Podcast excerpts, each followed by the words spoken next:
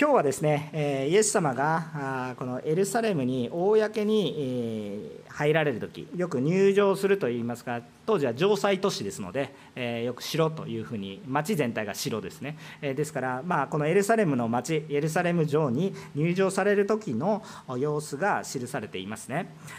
そしてイエス様はまあロバというものを用い不思議な導きを与えてエルサレムに入られました。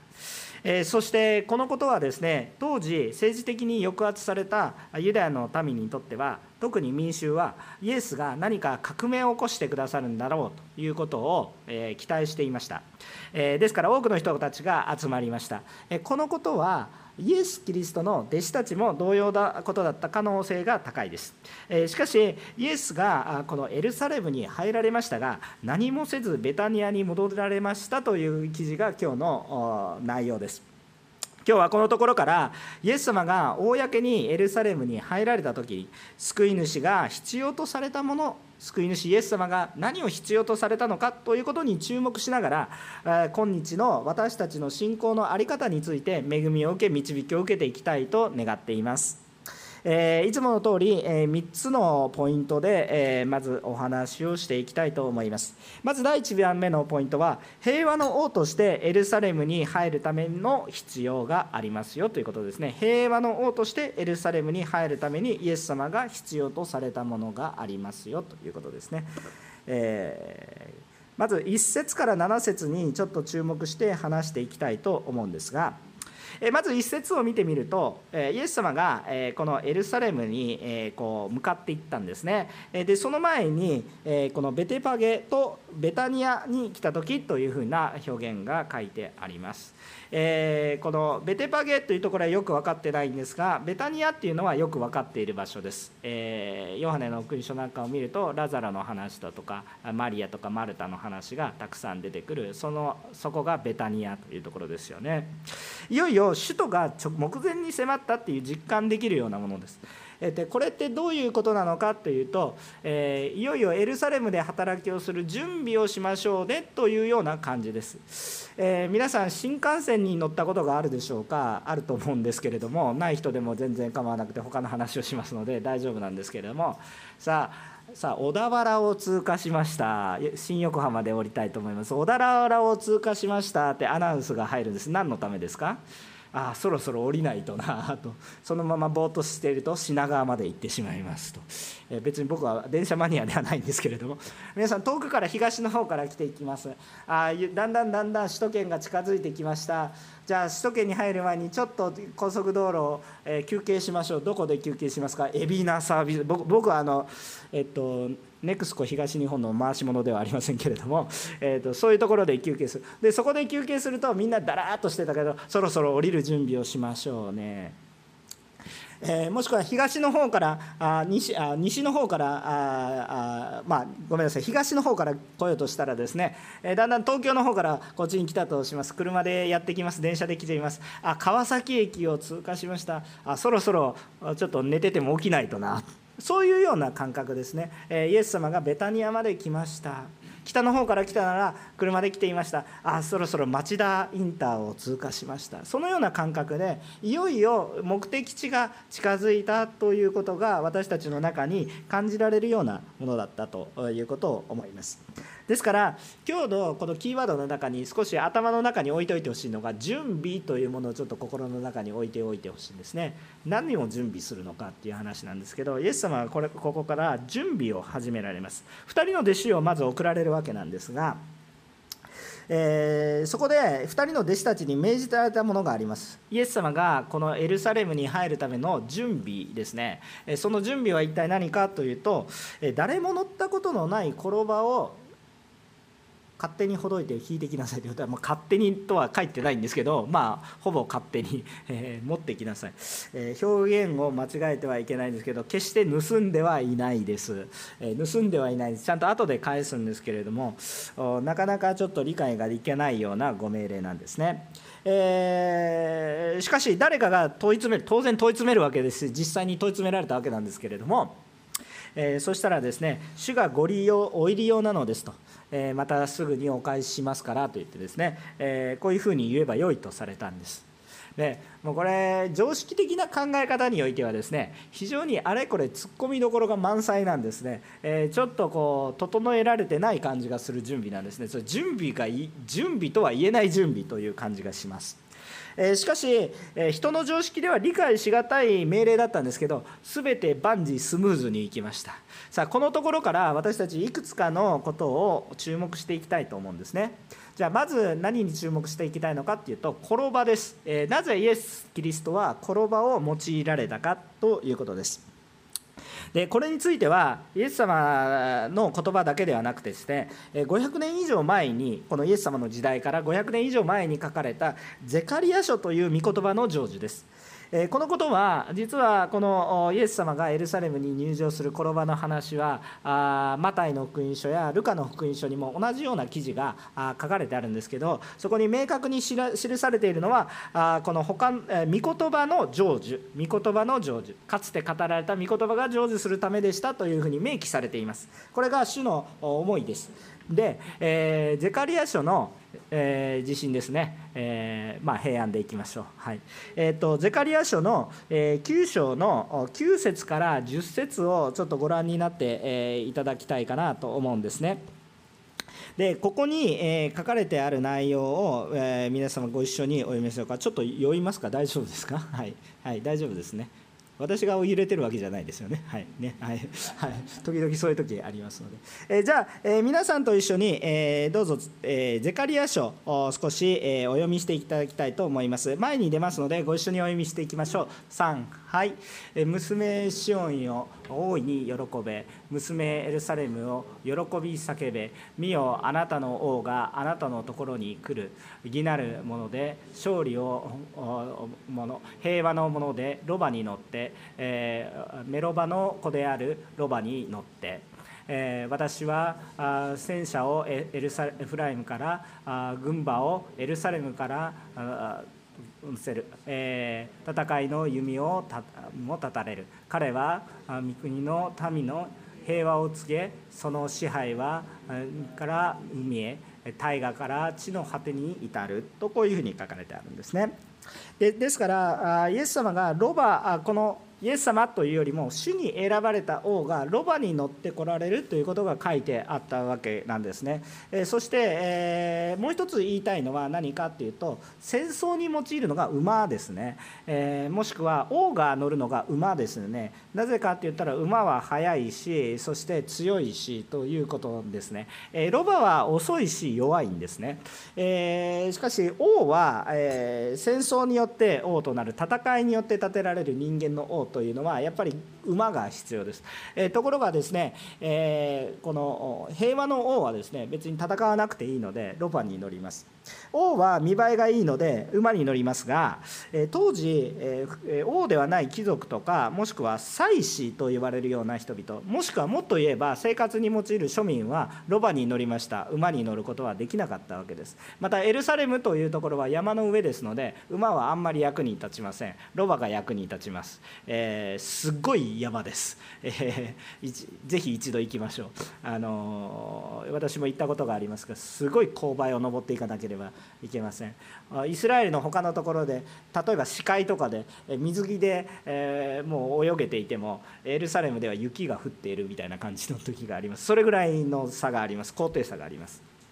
えですので、えー、まあ、山岳地帯ですので、えロバの方が有用だということなんですね。何にも変えてもイエス様は別に戦って王になる人間的な力を見せつけて王になるということではないこの世の王にであるんですけれども改めて王になる必要がなくてあイエス様はもう全てのことを作られた方ですから初めから王であります。でその上で、えイエス様はどういうふうに来られたかというと見栄も見栄えもないですね。ロバを用いられて平和の王として来られたわけですね。イエス様がなされることは平和の王として来られたわけです。でじゃあもう一つさらに、えこの疑問が湧いてくるんです。イエス様がそこで、え連れてきなさいと言ったロバはまあロバはロバでも転ばであり、まあ、転ばも御言葉の成就に書いてありますけどもさらにそれには誰も乗ったことがないというのがつきます。条件がつきます。これ大変ですね探すのが。誰も乗ったことのないロバを転ばを探していきなさいということを言ってきたわけです。でこれもまた私たちに疑問を感じさせるところですね。なんでイエス様は転ばを用いるまあ転ばで用いても、まあ、人を乗せたことがあればまあ大丈夫でしょうと言うんですけれども人を乗せたことがない、えー、ロバですね、えー、つまりこれはですね準備ができていないロバですよね。簡単に言うと。なぜそんなロバを、えー、イエス様はわざわざ用いようとされたかということですね。まあ、結果的に言うとですね、えー、この転ばは立派に役目を果たすのでイエス様が言われることの方が正解なんですけれども、えー、しかしですね、えー、普通考えるとこう大人のロバあそして慣れているもの運べる量も安定感も人間的な常識で考えればあそちらの方が大人のロバの方がいいわけです転ばでも乗せたことのあるロバの方がいいわけですじゃあなぜ、えー、これは誰も乗せたことのない転ばなのかということを考えますと、えー、これもやはり旧約聖書の理解が私たちにとっては必要となってきます。えー、実は罪の対価として捧げられる家畜は全て傷のないものということになります、えー、これはさらに霊的な意味を申し上げますと本来の意味はそちらですが傷のないものとは罪のないものが犠牲にならなければいけない。罪罪のないものが罪あるもののために犠牲にならなければならないということを意味します。意味しますね。え、ですからあこのイエス様が、え、この誰も乗ったことのない転ばというものは何かっていうとこれは霊的な意味を少し、え、連想させるものです。それは一体何か？イエス様が十字架でかけられること。罪のないイエス様が十字架でかけられ、え、そして私たちのために死なれ、え、そして復活され私たちの罪を取り除いてくださる。主の犠牲をこう連想させるものです。そしてもう一つだけ言いたいんですがイエス様が十字架にかかったのはちょっとこれ旧約聖書的な知識が必要ですので詳しく説明すると時間が足りなくなるんですが、えー、杉越の祭りという当時の古代ユダヤの祭り今も続いていますがその祭りの時に行われたことですね。ですからその後の3日後の復活された時を教会では復活祭として今でも祝ってるわけです。ですけれども今でもだから祝うわけです。ユダヤ教においては今でももちろんその通りなんですがあそれはですね今これはその杉越の祭り当時エジプトから出てくる時に傷のないこのお羊の子羊ですね、えこれを自らのこの審判の犠牲にして、えそしてその犠牲を払いましたよという証拠を門に塗ったことによって神様の裁きを受けなかったという故事に従ってそれを行ってきてるわけです。で今まさにエルサレムになぜイエス様が行こうとしているのかっていうとその祭りに行くためでもあるわけですよ。その祭りに行くためでもあるわけです。えー、でじゃあ今今この聖書で書かれている時っていうのは準備の時なんだと準備の時なんだということなんですね。ですからその準備の時に昔じゃあそのこの子羊を選ぶ時に傷がないものかどうかを14日間確かめたんです。準備の時があるわけです。ずっと準備準備の時があるんです。これは主の必要にかなうものなのかどうなのかということを準備する時間が必要だって準備するその時が必要だってでですからこのロバの一切のことも、えーと、主の準備の選びがあったんだということをよく理解してほしいことだと思うんですね。えー、で、えこの転ばはあ本来は十分に力がないものでしたということでしたしかし主が用いられると十分に立派に働きをなしますよということも同時に連想させます。ですから子どもの礼拝でこの聖書の箇所を引用すると適用は非常にシンプルで大人の礼拝でも適用はシンプルです。それは一体どういうものですか？あなたに能力がなくても主が用いてくださることを信じて主に従いましょうということです。それはその通りで言いたいんですけれども大人の礼拝ですのでちゃんとその背景を知っていただきたいと思います。そうするとなぜ主に用いられているのかということがよく理解できるからです。神様によって今主の必要と主の必要じゃないものが選ばれているんだよ。より分けられているんだよということを意識してください。そしてその選ばれるその基準は決して能力ではないですよ。資格でもないですよ。ということです、えー、ただ主の選びによることですよ。ということですね。主が用いられるから能力がなくても用いるできることができるということです。えー、で最後にですねなぜ転ばの主人は弟子たちが転ばを連れていくのを許したかっていう点ですねここで声をかけたのがえっ、ー、とまああのまあ、そこに何人かが立っていたので主人じゃなかったかもしれないんですけどもし主人じゃなかったらなおさらのことをどうして連れてっていいんですよというようなことをしたんでしょうか。イエス様が有名人だったからでしょうか。まあそうかもしれませんし、えー、イエス様はそれまでに何度か実はお忍びで公じゃなくてお忍びでエルサレムに行ってることが分かっていますから他の福音書を通して。その時にこれこれの時はよろしくねってあらかじめ人間的に用意していたんでしょうか。まあそういうふうに理解して考える人もいるかもしれませんがえー、まあ、これは常識的に考えるとちょっと理解しがたいですが神様不思議な導きを与えることができるお方だということで私は理解しています。でいきなり今までちゃんとですね旧約聖書はどういうこういうエビデンスがあってっていう説明をしてきたので急にざっくりとした説明になるなと感じるかもしれませんが、えー、私たちも実際にそれを経験していきます、えー、私もそのような不思議な導きをよく経験することがあります。皆様も同じじゃないでしょうか。ということを思うんですけれども。えこれら不思議なことっていうのは本当にえよく起こることです。えー、まあ、よく教会の中で体験することなんですけれどももう全くできない事業を神様によって示されることがあります。いやこう予算的にもちょっと間に合わないし、えー、そして、えー、能力的にもちょっとできないんですけれどもっていうような悩みがある時にでも神様が明確にこれしなさいって導かれる時があります。絶対無理なんですけどと思うんですけれどもいろんな御言葉やさまざまなことを従って歩んでいるとさまざ、まな人の心が動かされてですね捧げ物が捧げられ満たされていきそして満たされた結果どうなるかって言ったらあ溢れる時もあるんですけど足りない時はほとんどなくてですねぴったりで終わることも結構あるんですね。これも本当に不思議なことをたくさん経験してきました。そして自分には足りないなと思っているんですけれどもその足りないなと思っていることでも神様の御心であれば満たされていくなんていうこともありましたね。皆さんもこの教会でもつい最近も感じたことじゃないかなと思いますがコロナの直前ギリギリに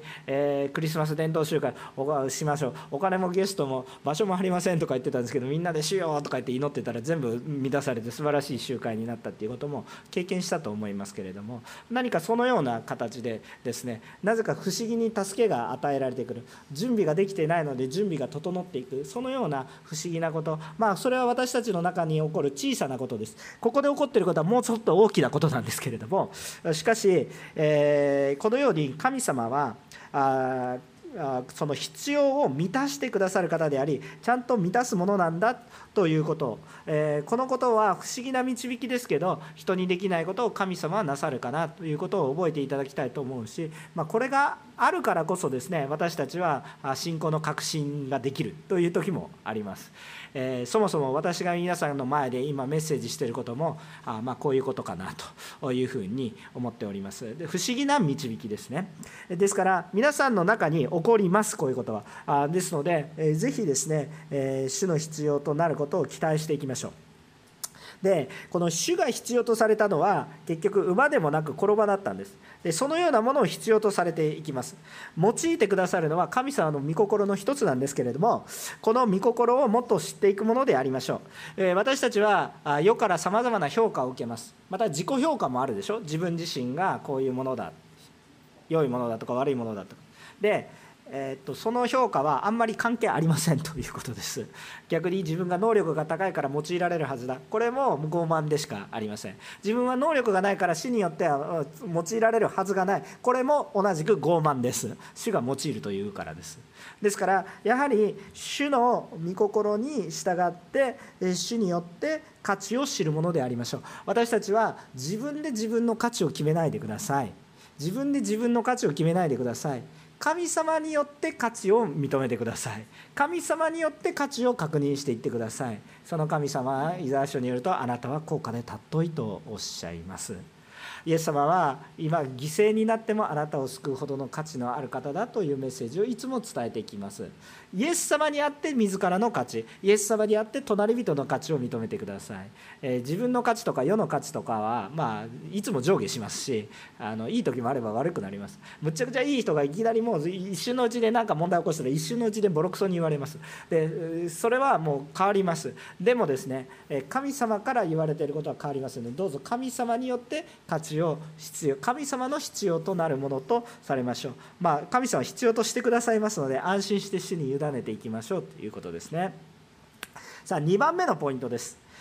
え2番目のポイントはイエス・キリストこそが救い主であることを告白しましょうということですね。8節から10節を見てください。8節から10節、えを見ていただければいいと思います。えそうすると、え人々がですねイエス様の前に来て大歓迎をしている姿そして特に9節10節は「ホサナと祝福あれ」と言ってるんですねこのことの内容はまたちょっと追って話しますけれども、え8節から10節はとにかくロバに乗って来られたイエス様が人々が大歓迎している姿が書かれてあります。でこの時の当時の人々の行動を理解するためにはまたやはり旧約聖書の理解が必要なんです、えー、この人たちがただイエス様って喜んでいたって理解しようとすれば、まあ、それの理解でも正しいんですけどきちんと理解をしようとするとやっぱり旧約聖書の知識が必要になっていきます。じゃあ、えー、この部分は一体どういうところのことなんでしょうか。これもまた御言葉の成就です。えー、詩編118編の22節から27節まあ、25節だけを引用することもあるんですが、詩編118編の22節から27節をちょっとお読みしたいと思いますので、ご一緒にいただければと思います。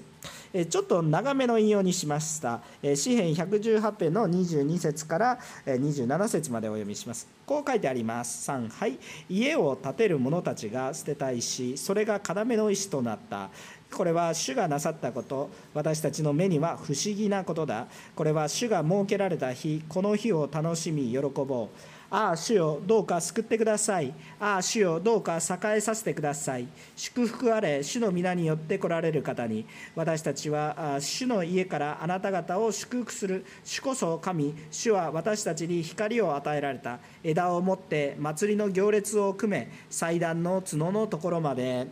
アメン。このように書かれている。つまり、この御言葉が成就してますねっていうことですね。ちょっと長めの引用したのは木葬の役に立つからですね特に22節から24節は捨てるものの石が捨てた石それが要の石となったっていうのはまさにイエス様のことですね。多くの人たちが十字架にかけて捨てたようなもの。けれども結局それが本当のキーポイント救いでした。人々の人間的な世的な価値の中にあっても捨てるようなもの。でもそれこそが本当の価値のあるものだった。あということですよね、えー、逆にロバのところの引用でも分かりやすいですよね、えー、人がこんなものを使えないと思っていたけれどもそれこそが本当に犠牲に至るものなんですだ、えロバがそれじゃなくてこの転ばっていうのはイエス・キリストの案に意味するものですね、えですからそのことがよく理解できると思います。そしてですね人々が迎えているんですね、えー、なぜこう木を切ってこう敷いているのかって言ったらやっぱりここでね御言葉で書かれている通りにやってるんです。だから本当の王が来られたらそれを神殿まで私たちは行列を迎えて祭りの時に行ってこの杉越の祭りの時に合わせてということですよ。ですから彼らはつまりイエスがよ聖書に予言された特別な王として迎えようとしてるっていうことです。彼ら自身もその意識がありました。だから意識のないものもいますけどもその意識があったものは切ってきて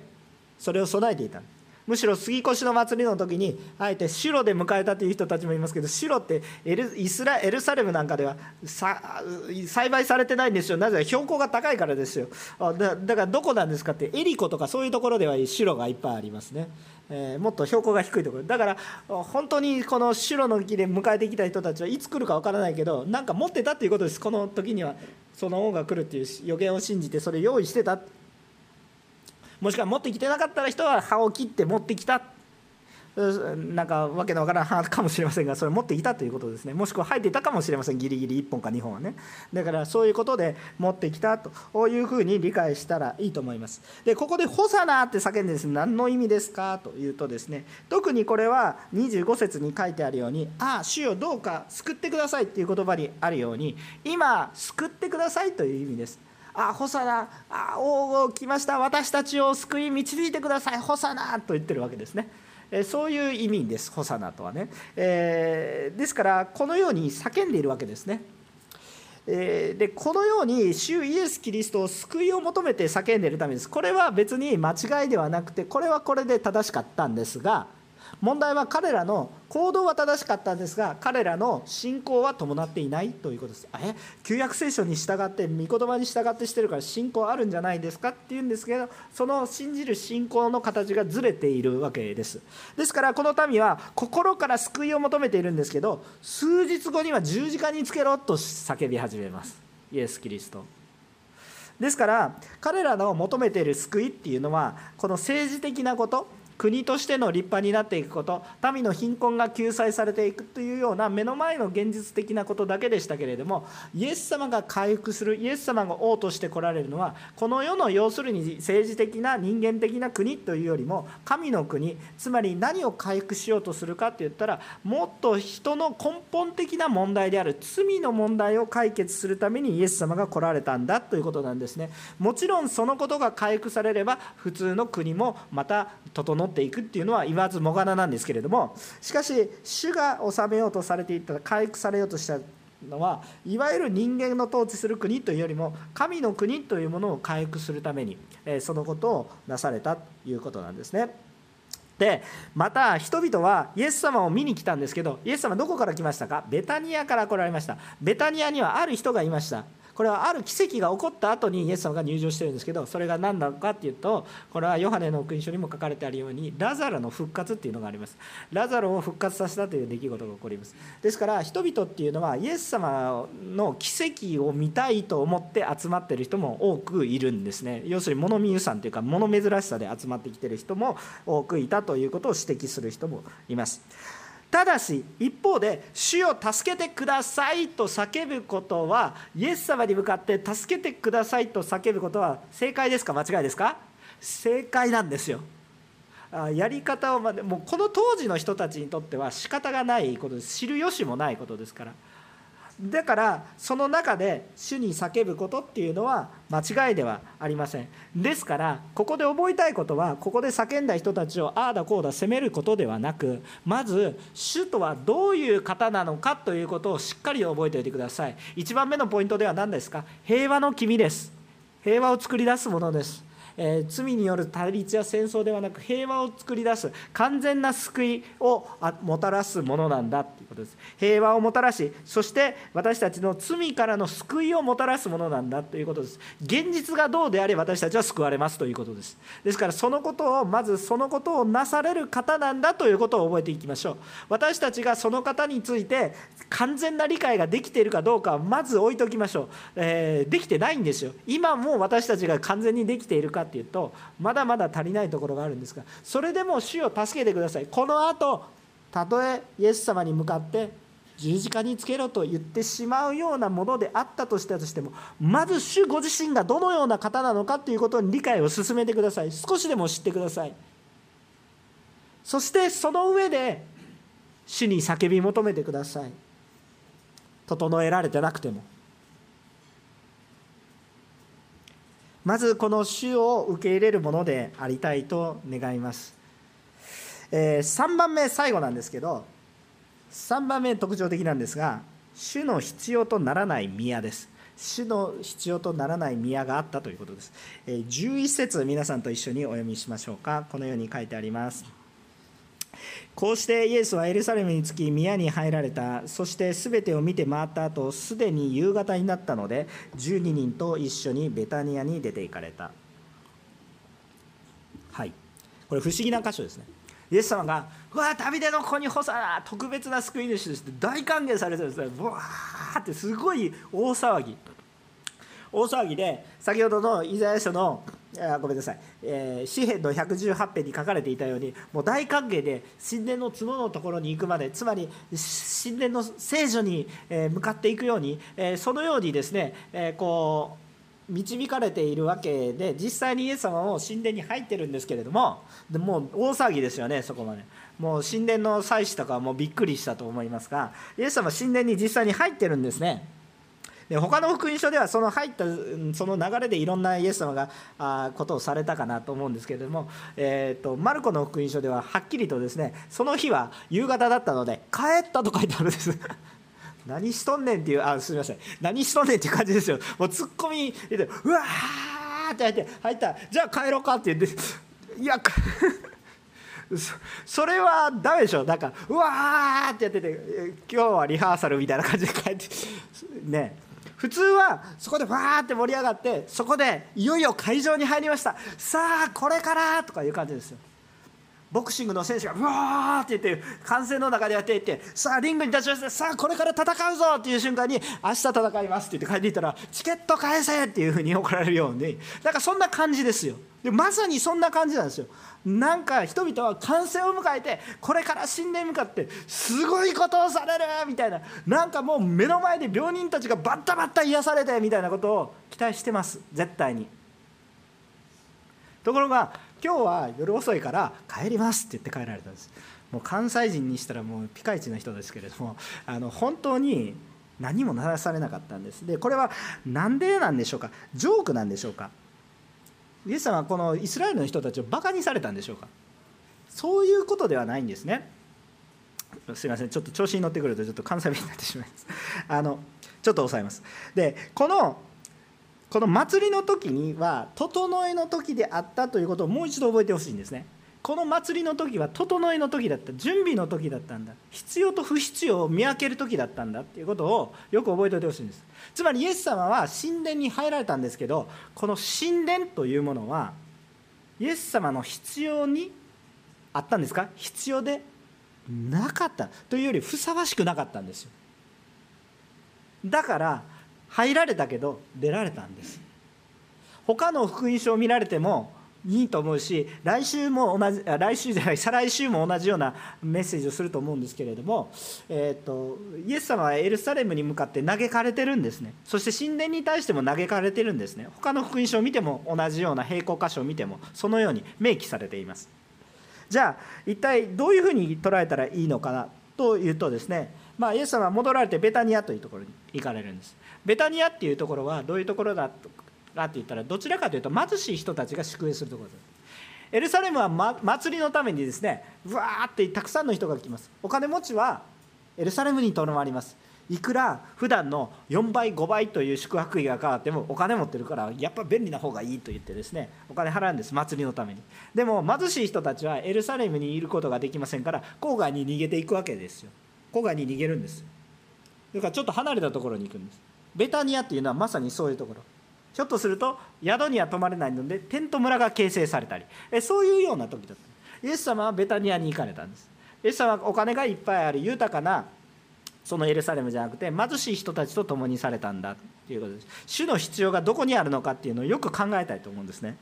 でもう一つこの神殿というものに注目したいと思います。この神殿は2回目に建てられた神殿です。最初の神殿のようなものは一体何か？モーセの時代です。それは幕屋というものです。幕屋というものですね。移動式の神殿です。でこれを建てなさいとモーセに命じられてそれを建てました。あそして2番目のことは一体何かって言ったらダビデの時代に準備しそしてソロモンによって建てられた、まあ、神様が建てたんですけどソロモンによって、え、建てられた神殿ソロモンの神殿ともよく言われますけれども第一の神殿ですね。これとっても立派なものだったと言われています。しかし、え、イスラエルやまたユダヤの王国が堕落していくことによって信仰的な堕落によって王国も滅亡してそれとともにこの神殿も崩れ落ちます。そして歴史の中ではバビロン捕囚っていうのがあってもう一回そこから帰ってきてですね2回目の2回目の神殿というものを作るんです。ちょっと眠たくなってきてる人頑張ってください。もうちょっとで終わりますから。この2回目のこの神殿というのを作るんですがこの2回目の神殿というのはゼルバベルによって、まあ、帰ってきた総督によってね、えー、この号令によってさあ建てましょうということ。これも神様によって建てるんです。でも当時はイスラエルには経済力がないんですよ。なんでかって言ったら国がボロボロにされてずっとものすごい長い間外国に統治されてリーダーもいないみたいなそんな中でまあリーダーになれる人は外国にとらわれていてなんとか許しをもらって戻ってきたんです。これも神様の導きですけど。でも経済がボロボロだいくら優秀でも経済がないから建てられるものは建てられるし最高のものを建てたんですけど当時としては。でも昔を知ってる人昔を知ってる人もまだ生きてたんですけどもう一度神殿が建て上げられた時素晴らしいと喜ぶ一方でみすぼらしいって感じたんです。なぜならばソロモンの時代の栄光ではない、まあ、必要最低限のような神殿だったからなんですね。こんなものしか私たちは神様に捧げることが今最大のこととしてもこれしか捧げることができないのかということで嘆きが起こりました。でもこの神殿をすごく豪華にした人がいるんです。誰だと思いますか？イスラエル人ですか？違うんです。エドム人である、えっと、このえー、ヘロデオ大王という人がですね、えー、このことをしたんです。なぜなぜしたのかって言ったらそれはもうイエス様の時代になりますが、まあ、いろんな変遷があるんですけど当時は、えー、このイスラエルっていう国は、えローマによって支配されていました。ローマによって支配されていたんですけどそこを統治する人が何人かいてですね特に大きくあ統治していたのがヘロデ大王という人がいたんですよ。でこの人がですね、えこの実はユダヤ人でもイスラエル人ですらないんですね、えー、何人なのかって言ったらエドム人エドム人なんやみたいな感じになると思うんですけどこのエドム人というのはイスラエルヤコブの子孫ではありません。イスラエルとはヤコブの子孫のことなんですけれどもそれではありません。一体誰のことなんですかって言ったらヤコブまさにヤコブと喧嘩した誰ですか？エサオという人がいるんです。これも旧約聖書の知識がいますいります。でもちょっと兄弟がいたんだよ兄弟民族がいたんだよそっちの民族です。これをエサオの子孫をエドムと言います。エドム人。エドム人の子孫です。エドム人の子孫つまり外国人が支配してたっていうことなんです。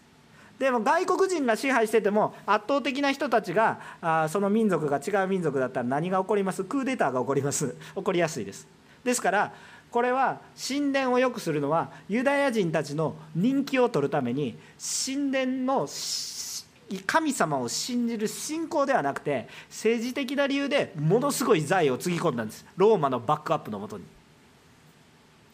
だから当時当時のこの建築物の中でこのこの神殿はヘドロデが建てた神殿はものすごい当時としてはものすごい建築物だということで称えられたんですよ。だから後に弟子たちも見てくださいとか言うんですよ。後で出てきますけど。ものすごい豪華絢爛で当時は御言葉に従う。でこの旧約聖書にある祭りをみんな行こうある意味信仰熱心でお金も集まってきてものすごく豪華絢爛だったんですよ神殿が。